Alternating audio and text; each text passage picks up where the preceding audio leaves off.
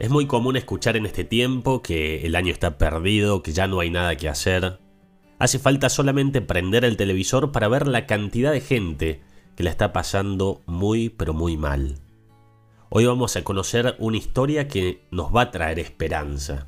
Su teoría es estudiada por muchísimas personas hoy en día y su vida es un ejemplo de que la actitud es determinante en el resultado de cada cosa que hacemos. Al principio de la primera década del siglo XX vivía nuestro joven protagonista en Viena.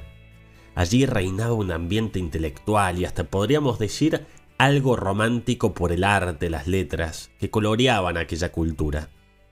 Estaba por entrar él en el auge de su carrera profesional como médico psiquiatra. Tenía un futuro muy, pero muy prometedor. En paralelo, el miedo iba también cobrando protagonismo, ya que se estaba desatando en toda Europa una aterradora expansión nazi. Víctor, el joven médico, estaba muy asustado, ya habían destruido la sinagoga a la que él asistía junto a su familia y habían arrestado a varios otros judíos conocidos por él. Parecía que quedaba una sola alternativa, la Estados Unidos se presentaba como un buen candidato, un buen destino no solo para escaparse de la fiebre nazi, sino también que le brindaría la oportunidad de continuar con su exitosa y prometedora carrera como médico. Pero algo hizo que se quede.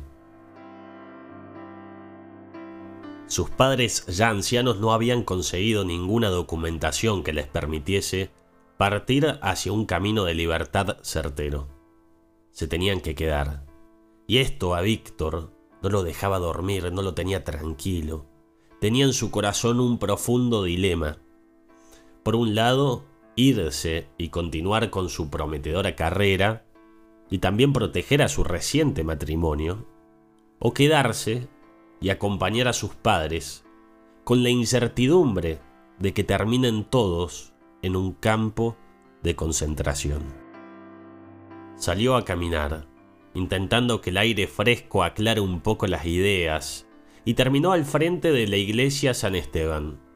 Pensó que aquí podría pensar mejor gracias al órgano que sonaba de fondo. Su duda, en vez de terminar, aumentó cada vez más. ¿Cuál será mi responsabilidad? pensaba Víctor. ¿Ocuparme de mi mujer y mi trabajo o cuidar de mis padres? Volvió a su casa, llegó, entró y vio que en la mesa había un pedazo de mármol que tenía grabado un signo hebreo. Le preguntó a su padre qué era, a lo que él respondió. Es una parte de la tabla de los mandamientos. El signo que ves ahí significa, honra a tu padre y a tu madre, para que vivas por mucho tiempo en la tierra. En ese instante ya había tomado una decisión, quedarse. Semanas después, la familia Frank fue deportada en su totalidad a los campos de concentración. Nunca más pudo ver ni a su madre ni a su mujer embarazada. En el campo de concentración acompañó a su padre con 81 años en su agónica muerte. Lo había perdido todo. Su familia, sus bienes, la ropa que llevaba puesta y también el manuscrito que tanto trabajo le había implicado. Todo su trabajo profesional como psiquiatra lo habían roto en sus narices. Había comenzado el mayor tormento de su vida era huésped del verdadero infierno. Las cosas más denigrantes y terribles las viviría ahí. Nevaba todo el día, las temperaturas eran bajo cero, los trabajos forzados 24/7. Muchas veces ni siquiera llegaba a ir a las letrinas para hacer pis, por lo que tenía que hacerse encima. Lo aprovechaba esto para tener aunque sea, aunque sea un rato, de calor en medio de ese frío desgarrador. El hambre, por otra parte, era el instinto dominante alrededor del cual giraba toda su mente. Las conversaciones rondaban siempre en torno a eso. compartían recetas, se imaginaban comidas, pero después volvían a la cruda realidad, viendo ese plato que sostenían sus manos, con la sopa bien aguada que sólo era acompañada por un pedazo de pan. Ese era el único plato del día. Los cigarrillos servían de moneda de cambio, se podían cambiar por alguna ración de sopa, zapatos o lo que pudieses lograr conseguir. Cuando veían a alguien que se fumaba sus propios cigarrillos, era porque había perdido las ganas de vivir, se había abandonado a la muerte. Suicidarse, ¿para qué? La esperanza de vida allí era casi nula. Cada hora que pasaba era una victoria sobre la muerte. Todo signo de cultura había desaparecido. Pero las eternas discusiones que hoy tenemos, ahí seguían vigentes. Política, religión, discusiones que trascienden cualquier circunstancia. Si uno ve fotos, puede comprobar que los presos allí eran como esqueletos caminantes. Se dividían en dos clases. Por un lado estaban los presos comunes y por el otro estaban los llamados capos. Los capos eran los peores, todavía peores que los guardias nazis. Estos capos gozaban de ciertos privilegios a cambio de mantener el orden en el resto de los prisioneros, quienes recibían golpes por cualquier motivo.